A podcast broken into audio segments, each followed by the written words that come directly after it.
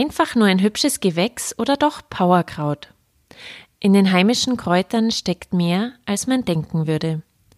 Karina Reichel ist eine Frau, die sich auskennt im Naturgarten vor unserer Haustür. Ein Podcast über Wunderheiler von der Wiese, bittere Erkenntnisse und Wiesenmenüs, mit denen man Geld sparen kann. Die gefragte Frau. Ein Podcast der Salzburger Nachrichten. In Salzburg ist sie auch als Fräulein Grün bekannt. Karina Reichel hat die Natur zu ihrem Zuhause gemacht. Wir waren mit ihr bei einer Kräuterwanderung dabei und haben uns angesehen, welchen bunten Strauß an Arzneimitteln und Nahrungsmitteln man aus den Pflanzen und Kräutern im Garten binden kann. Schön, dass du heute hier bist, Karina. Danke für die Einladung, freut mich. Karina, was gab's denn heute bei dir zum Frühstück? Oh, ich habe selber auch Granola gemacht. Also da ist jetzt gar nicht so viel mit Kräutern dabei in der Früh, aber ich probiere wirklich, dass ich viele Sachen einfach selber mache, weil ich es halt einfach auch durch die Kräuter gelernt habe, wie schnell und wie einfach man Produkte selber machen kann. Welchen Anteil an Kräutern macht denn deine Speisekammer aus? Also wie günstig kann man denn da tatsächlich leben, wenn man sich an dem Garten Salzburgs bedient? Es ist ganz lustig. Also Freunde von mir sagen immer, du, wenn einmal die Welt untergeht und wir sind alleine auf der Welt, dann müssen wir unbedingt schauen, dass du bei uns bist, weil dann wissen wir, wie wir überleben, weil du weißt, was man essen kann in der freien Natur. Also es ist wirklich so, ich sage ja immer, Kräuter sind ja in erster Instanz Lebensmittel und ich probiere wirklich, dass ich frische Kräuter, weil jetzt im Frühling, da sprießen die ja überall, immer so ein bisschen als, ähm, ja sagen wir mal, Garnierung oder eben auch, wenn ich einen Salat isst, dass ich einfach da einen großen Teil an wilden Kräutern mit reinbringe. Also das ist schon wirklich wirklich ein Bestandteil von meinem, ja, von meiner Ernährung. Wann und was war denn dein erstes Kräuterdate? Ähm, es ist eigentlich ganz klassisch der Holler. Also das ist so, weil man kennt den Hollersirup, den mag man einfach wirklich gerne und den erkennt man auch leicht. Und das war wirklich so das Erste, was ich schon in meiner ersten Gasonär selber angesetzt habe. Das ist jetzt, glaube ich, 20 Jahre her oder so. ähm, aber da war das eigentlich nur nicht, gar nicht so bewusst, dass ich da mit Kräutern hantiere. Aber das war so, ja, wo ich mich halt erinnern kann, dass ich halt ein Hollersirup gemacht habe. Aber so das erste Bewusste mit Kräutern äh, probieren war der Löwenzahnhonig. Also wirklich so mit den Blüten vom Löwenzahn, den auch ebenso ansetzen wie ein Hollersirup, aber dann länger einkochen lassen, weil dann kriegt er so eine goldige Farbe, so eben wie ein Waldhonig.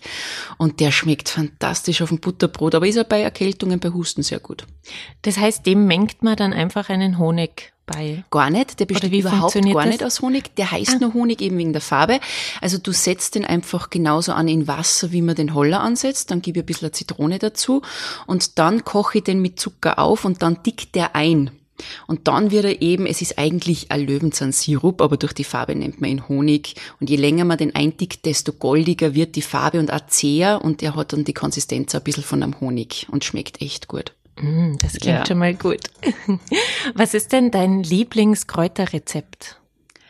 Ähm, ich mag es ja gerne einfach. Also es ist wirklich so, dass ich jetzt sage, ein Kräuter, Salz, ein wildes mit frischen Kräutern ist wirklich etwas, was ich mir immer wieder mache, weil du kannst entweder Löwenzahn verwenden, Hirtentäschel, Schafgabe oder du kannst dann mit dem Wald arbeiten, dass du wirklich auch so frische Fichtennadeln verwendest und die einfach vermörserst mit Steinsalz, weil wir haben ja so ein gutes Salz. Und was ich auch sehr, sehr gerne mag, ist einfach Teemischungen machen weil es ist so die einfachste Möglichkeit, wenn man jetzt nicht in die Ernährung sich die Kräuter holen möchte, dass du einfach mit Wasser arbeitest und du musst halt nur wissen, muss ich es jetzt heiß ansetzen, muss ich es kalt ansetzen, wie kriege ich halt die guten Inhaltsstoffe raus. Das ist halt ein bisschen, äh, ja, ich sage jetzt einmal Beschäftigung mit den Kräutern, aber wenn man das weiß, kann man sich eine wunderbare Haustiermischung zum Beispiel herstellen. Jetzt das Gänseblümchen, Schlüsselblume, ein bisschen ein Löwenzahn dazu und das als Frühstückstee ist ganz schnell gemacht. Wenn ich jetzt konkretes Gänseblümchen nehme und vielleicht Löwenzahn dazu, wie muss ich das denn aufbrühen? Darf ich das heiß übergießen oder vielleicht, dass wir ein konkretes Beispiel haben? Wir können gleich bei den beiden Kräuter bleiben, weil die können nämlich unterschiedlich eingesetzt. Mhm. Also beim Gänseblümchen, das ist ja schleimlösend, also wenn ich so einen verschleimten Husten habe, aber es ist eben auch so ein Detoxkraut, also es entgiftet auch. Und wenn ich das jetzt als Frühstückstee, eben weil ich ein bisschen in Schwung kommen möchte, vor allem im Frühling auch sehr gut, dann nehme ich mal eine Handvoll frische Gänseblümchenköpfchen und gieße das heiß auf. Und dann muss ich aber einen Deckel drauf geben, weil da natürlich auch gute ätherische Öle drinnen sind und die sollen ja nicht verdampfen. Und ich schläg meistens dann den Teller ab oder man kann die Tropfen dann auch wieder in die Teetasse zurückgeben. Also das wäre jetzt einmal ein ganz klassischer Tee, so wie wir ihn auch kennen. Der Löwenzahn, der ist deswegen so wertvoll, weil der hat ganz tolle Bitterstoffe. Das ist eine reine Bitterpflanze. Und Bitter verträgt jetzt keine große Hitze. Das heißt, je heißer ich eine Bitterpflanze aufgieße, desto weniger werden die Bitterstoffe. Und Bitterstoffe sollen ja Verdauung anregen, können uns Ruhe und Erholung bringen, Stoffwechsel fördern, die durchbluten die Organe. Und den sollte man entweder kalt oder warm ansetzen. Also man kann das Wasser erwärmen, so ich sage jetzt mal 40 Grad, dann gießt man den auf, kann auch so 10, 15 Minuten ziehen lassen und dann hast du die guten Bitterstoffe drinnen und dann trinkt man ihn. Das hast du ja bei deiner ähm, Kräuterwanderung auch erzählt, dass der Löwenzahn die Einstiegsdroge mhm. Nummer eins ist in die bittere Welt. Wir essen generell zu wenig Bitteres, sagst du. Deshalb leiden wir ja auch alle an Darmkrankheiten. Also es ist ja so, die ähm, ja, Darmprobleme sind die zweitgrößte Zivilisationskrankheit neben Schlafproblemen. Das hat jetzt aber natürlich mehrere Gründe. Ein Grund ist, wir haben Stress. Evolutionsbedingt bedeutet Stress, meine Verdauung hört auf, damit ich flüchten kann jetzt vor irgendwelchen wilden Tieren. Unser Stress heutzutage, der hört ja nicht mehr auf, weil die wilden Tiere sind nicht da, sondern wir haben so eine Dauerbelastung. Das heißt, da hört schon einmal die Verdauung auf, dass sie richtig funktioniert. Und jetzt kommt auch noch die Ernährung dazu. Wir ernähren uns jetzt nicht wirklich vorteilhaft, weil wir haben eben die Bitterstoffe aus unserem Leben gestrichen. Und Bitterstoffe muss man schmecken, damit da im Geschmackssinn, also bei den Geschmacksrezeptoren, dieses, oh, das ist ja bitter. Das muss dann eben so ein Signal an das Gehirn senden und das ist der Nervus vagus, der dieses Signal aufnimmt, das ist der Nerv der Ruhe. Und der Nerv der Ruhe schickt dann weiter ein Signal, nämlich an Verdauungs- und Magensäfte. Und so hängt das zusammen. Also wenn ich bitter nicht schmecke, fängt da gar nichts zu arbeiten an, dass man jetzt das Gute, was man an Ernährung aufnimmt, resorbiert, dass das im Körper bleibt, Mineralien, Inhaltsstoffe, Spurenelemente und damit das Schlechte dann auch wieder raustransportiert wird. Es ist ja so klassisch, also ich hab's genau gleich gehabt, so ich kann nicht gut auf die Toilette gehen, na, das liegt bei uns in der Familie, mein Darm ist so träge, na, das hat eben auch zur Ursache, weil wir nicht bitter essen. Also ich habe meine Verdauung wirklich in den Griff bekommen, genommen und so habe ich eigentlich AZTEH gefunden, indem ich ein Bitterpulver entdeckt habe, wo nur regionale Kräuter drinnen waren und ich angefangen habe, wieder bitter zu essen. Kannst du noch kurz erklären, was TEH bedeutet? Das ist die traditionell europäische Heilkunde. Also da bin ich diplomierte Praktikerin. Das ist sozusagen das alte Heilwissen der Salzburger Bauern wird da gelehrt, aber eben auch in Kombination mit dem wissenschaftlichen Aspekt, was können die Pflanzen auch äh, vom ja, eben von der Wissenschaft her, weil manche Pflanzen hat man sich schon näher angeschaut. Also man kann sagen, 20 Prozent der Inhaltsstoffe sind bis jetzt wissenschaftlich bewiesen. Alles andere ist Erfahrungskunde, ist Volksheilkunde. Und diese Kombination hat mir gut gefallen, weil ich doch ein bisschen ein Rationalist bin, damals noch mehr war als jetzt. Und diese Kombination war einfach für mich einfach wichtig, weil ich eben auch das Regionale ähm, lernen wollte. Und ich bin Salzburgerin und wir haben Salzburger, die wirklich äh, viel von Heilkunde noch wissen und das habe ich mir eben bei der TEH dann in Unken angelernt. Jetzt haben wir gerade über das Thema Stress gesprochen. Du schreibst in deinem neuen Buch über Kräuterwunder auch, dass du einen kompletten Richtungswechsel in deinem Leben eigentlich hingelegt hast. Mhm. Du kommst ja eigentlich aus einem ganz anderen Bereich. Genau. Ähm, ja, also Freunde von mir sagen, das ist jetzt ganz ein anderer Mensch eigentlich wie früher.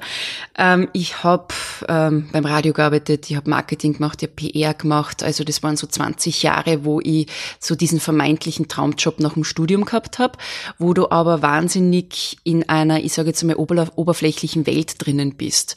Und dann kommt auch nur diese Freizeit dazu, wo du auch immer schaust, dass du mit dabei bist. Also mir hat das wahnsinnig eingenommen gehabt, beruflich und privat, immer mit mit dabei zu sein, immer ähm, ja lustig, unterhaltend und ähm, ja die Entertainerin zu sein was auf der einen Seite ja auch mein, ja schon mein, mein Gemüt auch ist. Also ich mag das auch gerne Leute unterhalten. Aber es hat mich dann wahnsinnig angestrengt. Und ich habe halt langsam gemerkt, dass ich kein Burnout, das gar nicht, aber mir hat so dieser Alltag so fest im Griff gehabt. Also du hast da überhaupt keinen Weg mehr rausgefunden, also ich nimmer. Und ich habe so leichte Probleme eigentlich gehabt, wo ich mir gedacht habe, ich finde da keine Lösung. Und ich bin irgendwie automatisch dann zum Durchatmen einfach einmal, lasst's mir alle in Ruhe, ich will einfach einmal Zeit für mich, bin ich raus in die Natur. Das war so mit 30. Also ich bin jetzt 40, vor zehn Jahren hat das angefangen, dass ich mir so gedacht habe, na, ich bin so unausgeglichen, ich spür mich nimmer, also ich habe so keine Bodenhaftung mehr gehabt und bin dann irgendwie raus, einfach raus in die Natur. Und was hat das mit dir gemacht?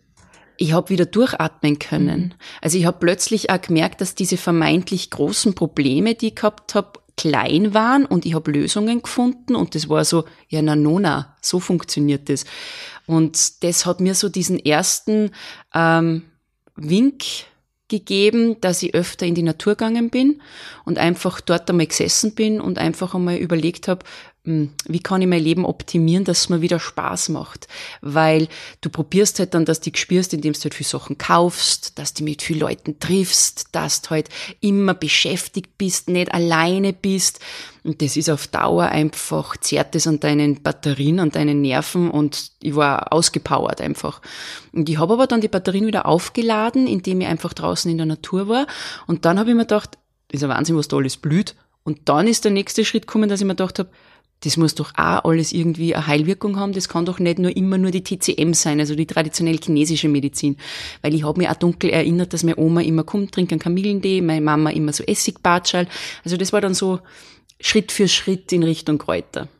Das heißt, die Kräuter haben dir irgendwie einfach auch die Augen geöffnet und du schreibst auch in deinem Buch von zwei unterschiedlichen Arten von Aufmerksamkeiten, die wir in die Welt richten. Also einmal die gerichtete Aufmerksamkeit und einmal diese andere Aufmerksamkeit, die Faszination.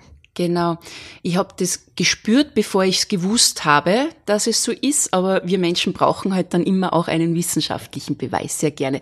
Aber es ist wirklich so, diese gerichtete Aufmerksamkeit bedeutet, du musst in der Schule funktionieren, du musst im Verkehr funktionieren, du musst einfach immer aufpassen, was ist in der Arbeit. Also du bist wirklich angestrengt zu funktionieren.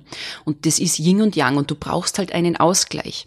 Und der Ausgleich zur gerichteten Aufmerksamkeit ist die Faszination. Und ich sage immer, du musst dann jetzt nicht einen Artisten sehen, der dich fasziniert, weil er einen Doppelsalte rückwärts macht, sondern, und das merke ich bei den Kräuterwanderungen auch, dass die Leute dann sagen, wow, schau, was da alles blüht. Na, heute ist das Wetter schön. Boah, der See glitzert, aber du bist fasziniert. Natur fasziniert automatisch und das ist genau das, wo du die Batterien wieder aufladen kannst. Also das Yin zum Yang. Was fasziniert dich denn am meisten an den Kräutern? Oder hast du irgendein quasi Kräutererlebnis gehabt, wo du sagst, das hätte ich jetzt nie erwartet? Ja, das sind ein paar. Also was ich auch probiere, also ich bin selber immer dabei und probiere das auch meinen Teilnehmern mitzugeben, ist so die Sache Intuition, Bauchgefühl. Also ich habe, seitdem ich diesen Naturweg eingeschlagen habe, einfach gelernt, mehr auf mein Bauchgefühl zu hören wieder, was es mir sagt, das rationale Denken ein bisschen so in den Hintergrund zu schieben und merke einfach, dass ich wahnsinnig gut fahre damit. Also mein Bauchgefühl sagt mir sehr viel und da haben mir die Kräuter viel geholfen, weil das lustigste Erlebnis war einfach das, dass ich gleich einmal am Anfang bei der Kastanie, die Rosskastanie, also diese Kastanien, die man kennt, wo man einfach dann auch diese Tierchen baut mhm. mit Zahnstochern, liegen vor mir und ich denke auf einmal an meine Mama, weil die hat so Probleme mit den Beinen, die hat Krampfadern. Und dann bin ich nach Hause gegangen und habe mir gedacht, wieso denke ich jetzt an meine Mama lustig? Und habe mal geschaut, was diese Rosskastanie kann. Und das ist eines der besten venenfördernden Mitteln. Und seitdem mache ich für meine Mama eben so eine Venensalbe weil es einfach venentonisierend ist, die Durchblutung fördert auch und die Gefäße weitet. Also da habe ich mir das erste Mal gedacht, das ist jetzt ein komisches Erlebnis gewesen. Aber mein Bauchgefühl hat mir gesagt, hey komm, schau dir das einmal genauer an. Tu das einmal ein bisschen recherchieren. Woher das jetzt kommt, das kann jetzt jeder selber irgendwie interpretieren. Aber für mich war das halt so ein richtiges Aha-Erlebnis. Und auch der Punkt, wo ich mir gedacht habe, ich muss mich mehr auf die Kräuter auch einlassen. Also jetzt nicht nur pflücken, sondern wirklich auch damit beschäftigen, schauen, was kann das, was hat das früher schon für Menschen Gutes getan. Und deswegen ist das Thema auch nie langweilig für mich. Wie kann man denn das eigene Bauchgefühl schärfen? mache ich auch immer ein gutes Beispiel mit meinen Teilnehmern beim Kurs, weil es geht zum Beispiel um äh, Erkältungskräuter. Also unser Atemweg, äh, die Atemwegserkrankungen sind ja so wirklich ein Hauptaugenmerk, was wir bei uns haben jeder ist erkältet, jeder hat Husten, Schnupfen, ganz oft im Jahr. Und wir haben auch sehr, sehr viele Kräuter bei uns, die da helfen können. Und ich sage immer zu den Leuten, ich erkläre euch jetzt, was ein Medesüß, ein Holler und eine Lindenblüte kann, weil die drei ziemlich ähnlich sind. Und dann sollen sie sich mit dem Bauchgefühl aussuchen, welches spricht sie jetzt an. Und das ist dann auch das richtige Kraut. Weil wenn ich jetzt zum Beispiel auch von den Blüten schaue, wenn man es detailliert ein bisschen beobachtet, schaut ein Holler und ein Medesüß von der Blüte her ziemlich ähnlich aus. Aber was spricht mir mehr an? Das ist im Buch eben, sind da die Bilder drinnen, da kann man dann einmal so einen kleinen Test selber machen. Und wenn man dann sagt, jetzt hat die gesagt, das Medesüß ist so toll, aber das mag ich gar nicht, dann sollte man es nicht nehmen. Dann sagt er dein Bauchgefühl, du reagierst auf diese Pflanze, auf vielleicht die Salicylsäure, die da drinnen ist, weil es ist ja das Original Aspirin, reagiert der Körper nicht gut. Und das ist so der erste Schritt, dass man dann sagt, na, dann nimm einen Holler. Hast du denn bereits deine ganze Hausapotheke durch Kräuter ersetzt? Also Großteil ist Kräuter, Tinkturen, Ansätze, Salben, aber ich habe natürlich auch noch Medikamente zu Hause, also die ich halt ja mit Ablaufdatum die sind halt meistens nicht mehr so aktuell, aber ich bin ja halt ein Fan von Komplementär. In erster Linie so in Kräuter einmal schauen, dass die Erkältung oder der Kopfweh oder Magenschmerzen, wenn ich schon spüre, eingesetzt werden, weil man wartet einfach immer zu lange und dann helfen meistens dann die Medikamente besser. Aber wenn man gleich was tut, so wie ich auch immer, wenn ich merke, oh, ich habe Kratzen im Hals, dann schaue ich gleich, dass ich irgendwas nehme, dass die Viren und Bakterien getötet werden, wie zum Beispiel einfach einen frischen Grenn dann kann ich schon schauen, dass es gar nicht sich so ausbreitet. Aber wenn ich jetzt zum Beispiel wirklich funktionieren muss und ich habe starke Kopfschmerzen, dann kann es schon mal sein, dass ich auch eine Kopfschmerztablette nehme, weil Kräuter brauchen einfach ein bisschen länger, bis sie wirken, haben aber keine Nebenwirkungen oder nicht so viele Nebenwirkungen, wenn man jetzt nicht allergisch auf das Kraut reagiert. Jetzt kennst du ja irgendwie einen Großteil der Geheimnisse der Natur. Wie lebt es sich denn damit? Bist du irgendwie immer im Balance? Das ist voll nett, dass du das sagst, aber ich habe erst einen ganz kleinen Teil entdeckt. Also das ist so, da tut sich eine Welt auf, wenn man da mal reinschnuppert, wo man sich denkt, ja, wo soll ich denn da überhaupt anfangen? Also ich bin mittendrin, dass ich noch mehr entdecke, weil ich habe eben eine Waldpädagoge angefangen, weil mir auch Bäume und Sträucher so faszinieren. Und es sind ja nicht nur die Kräuter, die als Blumen oder als Wurzel oder als Blätter einfach da am Boden wachsen, sondern es ist so eine Vielfalt. Und dann kommen auch noch ganz wahnsinnig viele andere Faktoren dazu, wo ich aktuell dabei bin, mich da ein bisschen einzulesen. Das ist diese Paracelsus-Medizin, weil als Salzburgerin ist Paracelsus natürlich auch sehr interessant für mich. Und der hat halt ganz eigene Aspekte gehabt, wie er früher mit Pflanzen umgegangen ist. Aber mir ist es im Grunde wichtig, das, was ich jetzt weiß, was ich gelernt habe durch die ganzen Ausbildungen und durch die Selbsterfahrung, dass ich den Leuten sozusagen einen kleinen Anreiz gebe, dass sie überhaupt einmal ein bisschen was mit Kräutern machen. Man muss nicht so ein Fanat werden wie ich. Viele trauen sich das ja auch irgendwie nicht so zu, weil sie Angst haben, irgendwas falsch zu machen. Man könnte ja zum falschen Kraut greifen. Wie kann man denn solchen Menschen die Angst nehmen? Indem sie einfach einmal zu jemandem gehen, der sich auskennt. Also es ist ja bei mir so, ich nehme sie sozusagen bei der Hand, führe sie einmal so ein bisschen ein in diese Welt, ob das jetzt bei einer Kräuterwanderung ist, weil man kennt ja schon Pflanzen, vor allem in Salzburg. Man hat ja wirklich die Natur rundherum und dann ah, das kenne ich, das habe ich bei mir im Garten, da habe ich gar nicht gewusst, dass ich das hernehmen kann. Und ich schaue immer, dass es Kräuter sind, die leicht zu erkennen sind. Also bei einer Kräuterwanderung mit 15 Kräuter und so viel braucht man eigentlich gar nicht für sich selber, aber da sind sicherlich drei, vier dabei, die man hundertprozentig kennt oder erkennen kann. Also ich schaue immer, dass es ein leichter Einstieg ist und auch bei den Kursen zeige ich immer so diese Grundbasis, beziehungsweise wenn schon mehr, äh, wenn schon wer eine Salbe gemacht hat zum Beispiel, so einen nächsten Schritt mitgeben. Also ich nehme sie bei der Hand und dann fühlt man sich sicher, weil das sollte man ja natürlich auch, sich sicher fühlen, wenn man mit Kräutern was tut, aber man muss jetzt da nicht anfangen, dass man die Exoten sozusagen ähm, selber testet und sich nicht sicher ist, uh, was ist das jetzt überhaupt, wirkt es, wirkt es nicht. Also davon rate ich ja ab. Welche zwei, drei Kräuter kannst du denn empfehlen, bei denen man fast nicht daneben greifen kann? Also wir haben ja schon das Gänseblümchen und den Löwenzahn gehabt. Das ist jetzt zum Beispiel schon mal etwas sehr, sehr Tolles. Aber dann zum Beispiel auch der Spitzwegerich. Das ist so ein längliches Blatt mit diesen dicken Blattadern hinten. Den kennen auch sehr viele. Oder wenn man nicht kennt, man kann ihn wirklich leicht dann auch kennenlernen. Und das ist ein Erste-Hilfe-Kraut. Zum Beispiel, wenn man auf eine Biene steigt oder auch wenn man Juckreiz hat, da braucht man nur das Blatt zerquetschen, dann hast du den Frischsaftblatt. Also Frischblattsaft, heißt's, und den träufelst drauf und dann wird schon der Juckreiz oder eben dieses Brennen nach einem Bienenstich gelindert. Schmeckt auch noch Champignons, kann ich eben auch in die Ernährung einbauen und ist auch eine Schleimpflanze. Also das bedeutet auch, wenn ich einen Reizhusten habe, kann ich den verwenden, aber kalt angesetzt. Das ist wieder so eine, eine andere Teemethode. Aber es gibt ja auch noch, vielleicht hat schon mal wer die Schafgabe gesehen oder weiß das nur, dass die Oma die Schafgabe verwendet hat. Dann haben wir auch schon den Holler gehabt. Eine ganz eine tolle Pflanze, die eben Erkältungen, aber auch für den Genuss sehr toll ist. Also es gibt wirklich viel. Und die Schafgabe, für was ist die vor allem nützlich? Oh, das ist eine der besten Heilpflanzen überhaupt. Ähm, eine ganz alte Heilpflanze, also die ist blutstillend. Das habe ich einmal selber getestet, weil ich freue mich ja, muss jetzt indirekt sagen, wenn ich mal ein bisschen was hab, weil dann kann ich es mit meinen Kräutern ja testen. Und ich habe mir mal sehr tief in den Finger geschnitten beim Gartenarbeiten.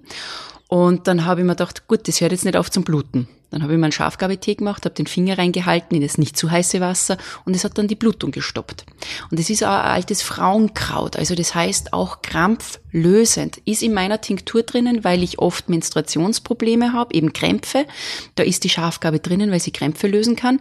Eben auch wenn du starke Menstruationsblutung hast, stoppt die auch die Blutung. Aber sie ist auch venentonisierend also das heißt, auch wenn du Probleme mit den Adern hast bei den Beinen, Stichwort Krampfadern, kann sie da helfen. Und sie ist eine Bitterpflanze. Jetzt im Frühling sind schon diese kleinen Blätter da, die nennt man Augenbraue der Venus, also auch etwas, was man leicht erkennen kann, wenn man es einmal gesehen hat. Frisch in den Salat oder dann eben als Tee, als Bittertee, weil es für die Leber auch sehr gut ist, weil Bitterstoffe entgiften ja auch die Leber. Also universell einsetzbar.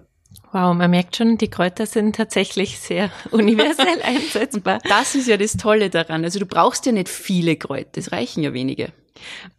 Jetzt waren wir noch gerade bei dieser ersten Hemmung vor den Kräutern. Was kann denn tatsächlich passieren? Also wie gefährlich sind denn die heimischen Kräuter, die bei uns in Salzburg wachsen? Also es gibt zwei Aspekte. Der eine Aspekt ist natürlich, man erwischt was Giftiges. Das ist ganz einfach. Wenn ich ein giftiges Kraut erwische, bin mir nicht sicher, kann es zu Problemen führen. Giftig bedeutet nicht immer gleich tödlich. Also das heißt, man kann Magenschmerzen bekommen, wenn es leicht giftig ist, aber wir haben auch tödlich giftige Pflanzen. Also Herbstzeitlose zum Beispiel. Mhm. Die Herbstzeitlose. Also das ist e-, eine äh, Pflanze, wo jetzt die Blätter kommen, die man oft mit Bärlauch vielleicht verwechseln kann und da kommen dann erst im Herbst die Blüten, die ausschauen wie Krokus. Also da muss man wirklich aufpassen. Der zweite Aspekt ist, dass man auch, wenn man Kräuter, die jetzt nicht giftig sind, zu lange oder zu viel davon nimmt, man eine Gegenreaktion bekommen kann. Also das heißt, wenn ich jetzt zum Beispiel äh, über Monate hinweg nur Kamille nehme, und das ist ein Korbblütler, kann ich mal eine Korbblütlerallergie bekommen. Oder ein gutes Beispiel ist die Pfefferminze, die ist wunderbar bei Kopfschmerzen oder bei Übelkeit. Wenn ich jetzt sage, hm, das ist mein Lieblingsfrühstückstee, und ich habe wirklich immer diesen frischen, aufgebrühten Pfefferminzblättertee. Und ich trinke den über Wochen hinweg, kann eine Gegenreaktion kommen. Oder man kann auch äh, einfach diese Funktion, die dieses Kraut hat, spürt man dann nimmer weil man einfach eine Überdosierung gehabt hat. Und ich habe das selber mal auch erlebt mit dem Salbei. Das war so in den Anfängen vor sechs Jahren. Da habe ich eine Erkältung gehabt. Und das ist so das Erste, was man mal so gehört hat. Salbei hilft ja bei Erkältungen. Ich habe da mit Salbei gegurgelt, Salbeiblätter gekaut, Salbei-Zuckerl, Salbei-Tee und habe dann zum Arzt müssen, weil ich so Magenschmerzen gekriegt habe. Und ich habe nicht gewusst, warum. Und er hat dann gesagt, ich habe eine Gerbstoffüberdosis bekommen, weil Gerbstoff ist Inhaltsstoff, das zieht die Schleimhäute zusammen, trocknet aus und das hat meine Magenschleimhäute eben zusammengezogen und du kriegst dann extreme Magenschmerzen. Also ich habe selber schon einmal erlebt, wie stark Kräuter sind und das gebe ich immer allen Teilnehmern mit. Unterschätzt das nicht, wie stark Kräuter wirklich sind und vor allem auch, wenn man schon Medikamente nimmt. Da muss man immer aufpassen, kann es eine Gegenreaktion geben. Aber ich will keine Angst machen, mit einem Gänseblümchen-Tee so einmal am Tag jetzt einmal im Frühling, ist man sicher. Und einfach ein bisschen Vorsicht walten genau, lassen. Genau. Worauf muss ich denn aber sonst beim Sammeln achten? Darf ich alles, was ich erkenne, einfach mitnehmen oder gibt es da auch spezielle Regeln? Also es gibt einmal eine Grundregel, dass man mal ähm, schauen sollte, ist die Pflanze geschützt. Wir haben zum Beispiel den Anika. Das ist so eine tolle Pflanze, die auf den Almen oben wächst, die man gerne bei Verstauchungen, Muskelproblemen hernimmt. Da könnte man eine Tinktur machen. Die darf man nicht pflücken, die ist geschützt. Also da muss ich mal informieren. Also es gibt jetzt eine Handvoll Pflanzen, ähm, wo man einfach sagen muss, ja, die darf man nicht pflücken. Dann muss man aber auch schauen, wenn ich jetzt zum Beispiel in der Stadt Salzburg bin, ist es jetzt gerade so ein Gassiweg gehen da jetzt wirklich Leute spazieren mit dem Hund oder sollte ich vielleicht ein bisschen weiter in die Wiese reingehen, vielleicht hinter am Strauch einmal schauen, ob da nicht die Pflanze auch wächst, also wo die Hundebesitzer nicht mit ihren Hunden so schnell hinkommen. Und dann muss man natürlich auch schauen, darf ich jetzt in diesen Garten überhaupt reingehen oder nicht? Weil wenn man jetzt irgendwo, weiß ich nicht, die Schlüsselblume in einem Garten in Salzburg findet und sie denkt, ma, voll schön, aber der Garten gehört einem nicht, also da muss man natürlich auch aufpassen. Aber wir haben in Salzburg wirklich viele Möglichkeiten, dass wir tolle Wiesen haben. Vielleicht auch nicht dann, gerade wenn der Bauer eben fährt und die Wiese düngt, dann ist natürlich auch nicht so optimal, dass man die Pflanzen sich holt, weil die sind natürlich verdreckt. Aber wir haben wirklich auch auf dem Mönchsberg rauf, Kapuzinerberg, Hellbrunn. Also es gibt ja unzählige Plätze, wo man ja ein bisschen entdecken kann. Was ist denn dein äh, tollster Geheimplatz in Salzburg? Haha. ähm, also ich verrate die, die Tipps natürlich immer gerne, wo man Kräuter findet. Ich mache es aber aus einem Grund nicht, weil dieses Erlebnis, wenn du plötzlich das Kraut entdeckst oder gar nicht damit gerechnet hast, das ist dann dein persönlicher Platz. Also ich sag schon immer, wenn man jetzt zum Beispiel das äh, Labkraut sucht, das ist eine ganz tolle Pflanze, die auch ähm, die Lymphen ein bisschen anregt und nach Honig duftet, die findet man so, wenn man ein bisschen eigen raufgeht. Also ich sag dann schon die Richtung, aber ich möchte, dass die Leute auf Entdeckungsreise gehen. Ich werde nie vergessen, wie ich das erste Mal Johannes gerade entdeckt habe. Das ist dann mein persönlicher Platz. Da kriege ich jetzt noch Gänsehaut, wenn ich dran denke. Das ist so ein, ein tolles Erlebnis, das möchte niemanden nehmen. Und das ist auch das, was uns dann fasziniert, was uns runterholt, was uns entspannt, wenn wir auf Entdeckungsreise gehen und einfach den Blick ein bisschen auf den Boden geben und schauen, ah, was ist das? Ist ist es das vielleicht? Mal schau, jetzt habe ich es gefunden. Was mache ich denn, wenn ich jetzt auf Entdeckungsreise bin und acht Kilo Kräuter in meinem Korb habe? Wie kann ich das denn langfristig aufbewahren? Wie gehe ich denn am besten vor? Auch eine Erfahrung, die ich gemacht habe und immer meinen Teilnehmern mitgebe, sammelt's nicht so viel. Ich habe das mit der Schafgabe erlebt. Da war eine ganze Wiese voller Schafgabe und ich war so happy und habe die mitgenommen und bin dann zu Hause und denk mir, ja, was mache ich jetzt mit der ganzen Schafgabe? Man braucht nicht so viel Kräuter und dann kommt das schlechte Gewissen, dass du die Natur ausgeraubt hast, weil diese Pflanzen natürlich auch für die Tiere wichtig sind, für die Insekten. Und deswegen sollte man natürlich einmal sich überlegen, wie oft bin ich überhaupt krank, für was brauche ich das Kraut und dann nehme ich mal so eine Handvoll mit. Und zu Hause angekommen ist es dann ganz wichtig, verarbeite ich die frisch, was mache ich draus, oder möchte ich mir dieses Kraut trocknen? Und dann gibt's natürlich verschiedene Möglichkeiten, wie man was trocknet. Ist das jetzt eine Blüte, lege ich es auf. Der Tipp ist immer nicht in der direkten Sonne trocknen. Würde zwar schneller gehen, aber die Sonne zieht Inhaltsstoffe raus. Also ich sage immer, man muss sich so vorstellen, einen alten Dachboden bei einem Bauernhof, wo es durchzieht, wo es dunkel ist, wo es nicht feucht ist. Sowas hat keiner daheim. Also die meisten nicht. Aber die Gegebenheiten sollten so ähnlich sein. Bei mir ist zum Beispiel der Vorraum. Der ist dunkel, da ist es kühler, da kann ich im Bad sogar ein Fenster aufmachen, dass bisschen Wind durchzieht. Also da lasse ich zum Beispiel meine Blüten trocknen. Wenn ich jetzt aber sowas hab mit einem Stängel wie ein Salbei oder ein Lavendel, die kann ich zum Büschel zusammenhängen und die hänge ich dann auf Kopf über. Muss sie aber dann, wenn sie staubtrocken sind, runternehmen, weil sonst wären sie Staubfänger. Und dann auch dunkel verpacken, auch wieder, dass man äh, keine Sonne dazu lässt, damit die Inhaltsstoffe dann ähm, gut erhalten bleiben für ein Jahr. Jetzt hast du gerade schon Wettergegebenheiten angesprochen. Bei unserer Kräuterwanderung im Hans-Donnenberg-Park mhm. diese Woche hast du gesagt, wenn Gänseblümchen ihr Köpfchen geschlossen haben, wird die Sonne wohl heute nicht mehr hervorblicken. Mhm. Was kann man denn in Pflanzen noch alles ablesen? Du kannst im Grunde sehr, sehr viel ablesen. Also mal so Wetterzeigpflanzen. Beim Hirtentäschel ist es zum Beispiel, wenn die Blüte zubleibt, dann ist die nächsten vier Stunden keine Sonne zu erwarten. Gänseblümchen zeigt eben auch Köpfchen zu. Hm, heute bleiben die Wolken dicht. Du kannst aber bei den Pflanzen natürlich auch ablesen, welchen Boden du hast, weil wir haben ja verschiedene Bodengegebenheiten. Da, wo der Huflattich wächst zum Beispiel, ist immer sehr steinig. Der mag das einfach sehr, sehr trocken zu wachsen. Amedesüß, diese Pflanze für Erkältungen, und das ist auch schon so ein Indiz, warum es für Erkältungen gut ist, wächst immer da, wo es sehr feucht ist. Also diese feuchten Beine, die wir dann oft haben, oder kalten Beine, die uns auch Erkältung bescheren, weil es nass feucht draußen ist, das hat das Medesüß und entwickelt Inhaltsstoffe, die uns dann genau bei der Krankheit helfen. Also man kann auch schon aus den Gegebenheiten, wo sie, wo, äh, wo sie wohnen, sage ich, wo sie wachsen, erkennen, ähm, welche Fähigkeiten sie haben, welcher Boden es ist und äh, die Nachbarn, also man hat immer auch zwei Pflanzen nebeneinander, die sehr gerne wachsen. Also da weiß man dann auch schon, ah, okay, wenn diese Pflanze da ist, dann müsste irgendwo dann die andere auch sein. Die kann nicht weit sein. Also je mehr man auf die Natur achtet, desto erstaunter ist man auch. Und bei mir ist es zum Beispiel so, dass ich auch schon weiß, ah, okay, jetzt ist einmal Buschwindröschen da. Ist eine giftige Pflanze, aber dann weiß ich, jetzt dauert es nicht mehr lang, bis der Bärlauch auch wirklich dann durchkommt. Also man hat da so eine Reihenfolge, dass man dann schon als Kräuterkundiger weiß, ah, okay, jetzt geht's los. Jetzt hast du das Thema Achtsamkeit schon angesprochen. Wenn man sich viel in der Natur aufhält, geht's ja ganz schnell auch um, um dieses um diese Achtsamkeit in der Natur. Welche schnelle Übung hast du denn für uns jetzt noch parat, wie wir jetzt in dem Moment zu mehr Achtsamkeit gelangen können? Auch hier in diesen vier Wänden. Das ist ganz einfach, indem man die Augen schließt und sich einfach einmal einen Wald vorstellt oder eine Wiese vorstellt und mit den Beinen einfach am Boden verhaftet ist und tief durchatmet, weil wir atmen nur mehr flach.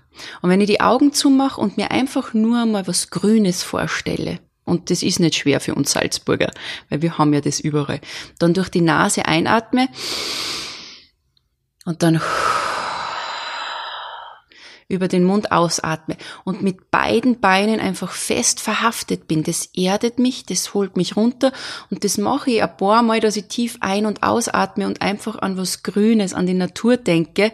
Dann wird man viel ruhiger, viel gelassener, redet auch schon viel langsamer, kann sich auch ein bisschen entschleunigen, egal wo man ist. Und das ist das Tolle bei uns Menschen. Wir haben die Fähigkeit, dass wir durch die Vorstellung einfach auch schon sehr viel bewirken können für unseren Körper und für den Geist. Und mit dieser tiefen Entspannung bedanken wir uns für das tolle Gespräch, liebe Karina, und für deinen Einblick in die Welt der Kräuter. Schön, dass du heute da warst. Hat mich sehr gefreut. Vielen Dank.